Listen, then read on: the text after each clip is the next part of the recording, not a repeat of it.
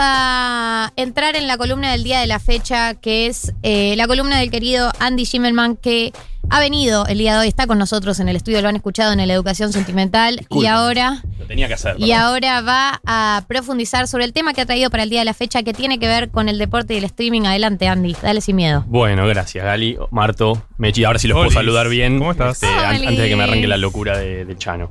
Eh, mira, tenía ganas de, hablar un poco de, este tema que creo que cada vez eh, está como atravesando un poquito más al, deporte. Y cuando hablo de deporte, me refiero más a deporte tradicional.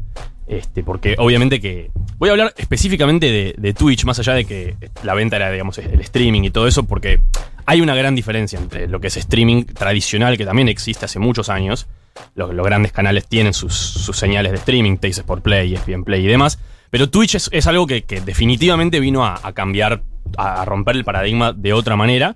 Eh, tal vez una, una causa importante sea lo de la pandemia, porque todas las métricas de, de Twitch, cuando se analiza lo que fue 2019 con 2020, son números estratosféricos. Sí, Eh, obvio. Más del 80% de, de- de horas de un año al otro.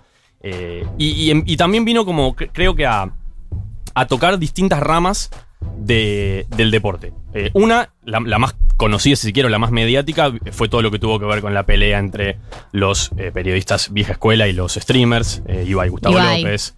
Todo lo que ya Los, Iba- sea- los Ibais. los Ibais. Versus los Gustavo López. Versus los Gustavo López, claramente. Eh, algo de lo que ya se ha hablado, no, no hace falta, creo, eh, traerlo demasiado. Eh, pero sí han, han pasado varias cosas. Por ejemplo, donde se me, donde se me prendió la lamparita a mí fue en el, la- el último torneo de fútbol, la Copa Profesional, eh, donde se jugó la semifinal entre Racing y Boca. El arquero de Racing es como la gran figura del partido, ataja unos penales, elimina a Boca, perdón, Galia. No, bien. Eh, y esa No misma culpa. noche, él da, digamos, es como la gran figura, ¿no? Da las notas, entrevistas por parti- partido con los medios tradicionales y demás. Y a la noche vuelve a, a su casa, prende su stream en Twitch y se pone a ver los penales que él mismo atajó. O sea, imagínate lo, lo bien que te puede llegar a sentir, ¿no? El, el Dibu Martínez viendo los penales con, con Colombia Espectacular. y comentándolos y diciendo, no, porque acá me voy a tirar para acá. Y, y, la- y fue algo que, que no existía para, para el periodismo deportivo. Entonces, él mismo, este, siendo más importante que, que cualquier otra cobertura que puedan haber hecho los medios. Claro. Porque qué, qué mejor puedes tener que al tipo que estaba atajando los penales comentándolo. Claro. Entonces, eh, bueno, a partir de ahí, no, no a partir de ahí, pero es- es algo obviamente progresivo que, que- que se viene dando y que creo que, mm, que eso, que toca distintas ramas. Yo no sé, eh, esto les voy a preguntar a ustedes, que son como los, Los referentes, referentes digamos. del programa y de la generación. Sí, eso claro, la- también. eso dice el- Vos sos la voz de la promo. generación. Soy ¿no? Son, o- son. una voz de una generación. Claro. No, Gali, Gali, Gali. Ah, sobre todo Galia, bueno. Sí. Ok. Eh, Es no, no, no sé cuánto creen que, que la audiencia, lo- los 1990ers, pueden estar al tanto de, de lo que es Twitch, de, de- de cómo. Sí, están al tanto. Bien, Para mí no consumen tanto. Claro, no, no, no, claro. Porque nuestra generación creo que no entró en esa de consumir. No. Pero, Pero de vez en sabemos cuando, de vez en perfectamente lo cuando que está sucediendo. Sí, de vez en cuando lo abrís. Como ahí pasa algo especial y lo abrís. 1990, cumple un año, por ejemplo, y entras a Twitch. Lo abrís. O ves recortes de Twitch en, En YouTube. en YouTube Sí. o en Twitter. Sabemos lo que está pasando, pero no formamos parte de la generación protagonista de lo que está pasando por ahí. Eso, eso mismo que creo yo de- decía que eh, le- leía por ahí que Twitch es como la plataforma de la. Yo soy malo con las generaciones, pero creo que la generación Z. Centennial. O sí, Z, o de sí. la, del 1995, 96 a 2010, ponen una cosa así. Eh, y por eso también, obviamente, es que eh, todos medio que se, se- se están queriendo meter con, con Twitch porque saben lo que está. Lo, lo- lo que está creciendo y lo que va a seguir creciendo.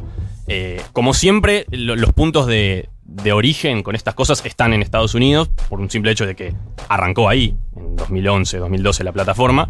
Y las primeras, así grandes ligas que, participaron de, esto son NBA, fútbol americano, 2017, empezando a mostrar sus partidos gratis en eh, Twitch. Y eso, es- esa palabra que dije gratis, es también muy importante, porque es una de las grandes diferencias con respecto a, a, bueno, los grandes medios y sus eh, opciones para, para verlos. ¿no? La televisión eh, casi siempre es paga, casi siempre no, es paga. eh, todos los deportes son, son pagos.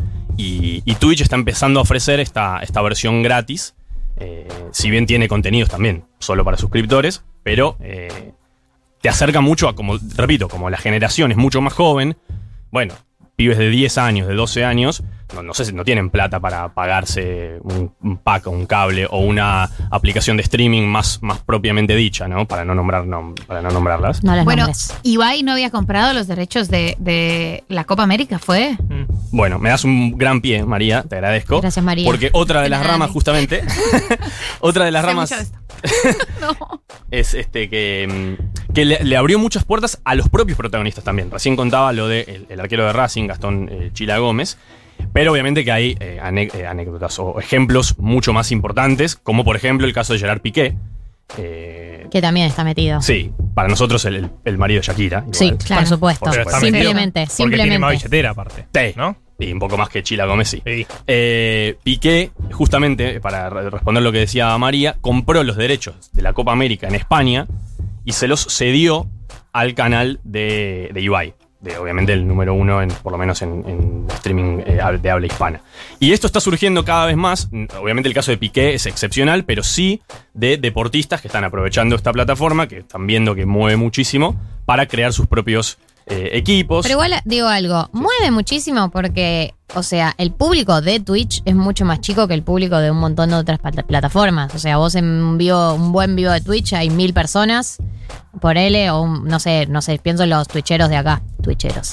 Eh, no, que un, si vos tenés mil personas viéndote en vivo puede ser un- una, Sí. una buena transmisión y de repente vas a YouTube y los números son por un millón más. Digo, como que no me parece, a mí la sensación de que me, que me da a mí es que el público de, de Twitch no es tan grande. de vos decís en Vamos Argentina. En Argentina, no, ¿En no sé los números del mundo, pero lo que veo es que en comparación con otras plataformas, eh, los números y la comunidad es más chica. Es posible, es posible. Creo que la gran excepción es Coscu, obviamente. Que, Pero Cocu está en YouTube todo también. O Bueno, sea, pero él, él, él streamea, o sea, sí, después replica sus cosas en, en YouTube y demás, pero él en vivo transmite en Twitch. Y, o sea, obviamente que exceptuándolo a él, que es otro monstruo que está hace mil años, eh, es cierto que la comunidad, y, y volviendo a lo que sería, digamos, mi, pues yo tampoco me quiero hacer el, el erudito de, de Twitch y de streaming, porque hace, Hacelo, na- nadie te detiene, no, hace, hace seis meses no tenía la más mínima idea, eh, ahora sí, porque estoy streameando, como se dice, pero... ¿Dónde en te el- encontramos, Andy? Eh, en twitch.tv barra NFL Latina. No, no, pensé en pasar el chivo. N- pero, pero, estás acá, pero gracias. NFL Latina, si te interesa la NFL, el número uno en Argentina y en. América Latina es Andy Schimmelman, por Gracias, supuesto. Gracias. Eh, pero no, volviendo al tema del, del periodismo deportivo, es cierto que es un mundo que totalmente está cero explotado, ahí estoy de acuerdo con vos, y algo que está sucediendo, que es un poco cómico de alguna forma, es que está pasando que la- las grandes empresas, los grandes medios del, del- del fútbol, están como medio quedándose afuera. Porque la. Es como. es- es- sucede algo muy gracioso, que es que ellos, y yo lo, lo conozco muy bien porque trabajo en uno de estos grandes medios, tienen, digamos, los, los fierros y la, la capacidad técnica, pero por, por escándalo, para, para producir este tipo de contenidos, más no tienen, eh, no tienen los creadores de contenido, no tienen lo que la gente está yendo a buscar. Mm. O sea, es como.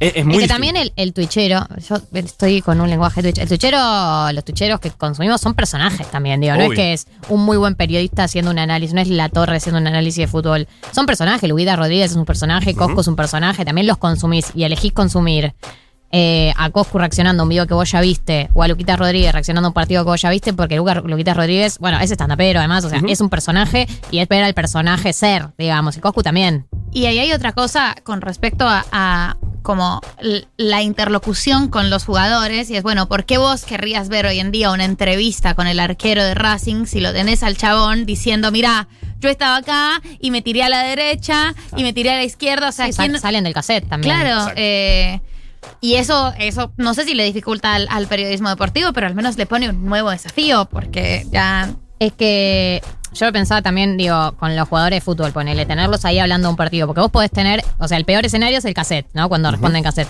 Un escenario un poco mejor es un periodista que logra una entrevista más íntima. Pero en ningún escenario teníamos a una persona en vivo, streameando, que cuando estás en streaming, tarde o temprano bajás la guardia. O sea, cuando estás tanto tiempo en vivo, tarde o temprano bajás la guardia y accedes a una versión del entrevistado que no se puede acceder, que no hemos conocido al día de hoy, que es el entrevistado cuando ya está relajado y eh, como en su casa. Eso no lo no accedieron ni las entrevistas en profundidad, ni menos las entrevistas a la salida de un partido.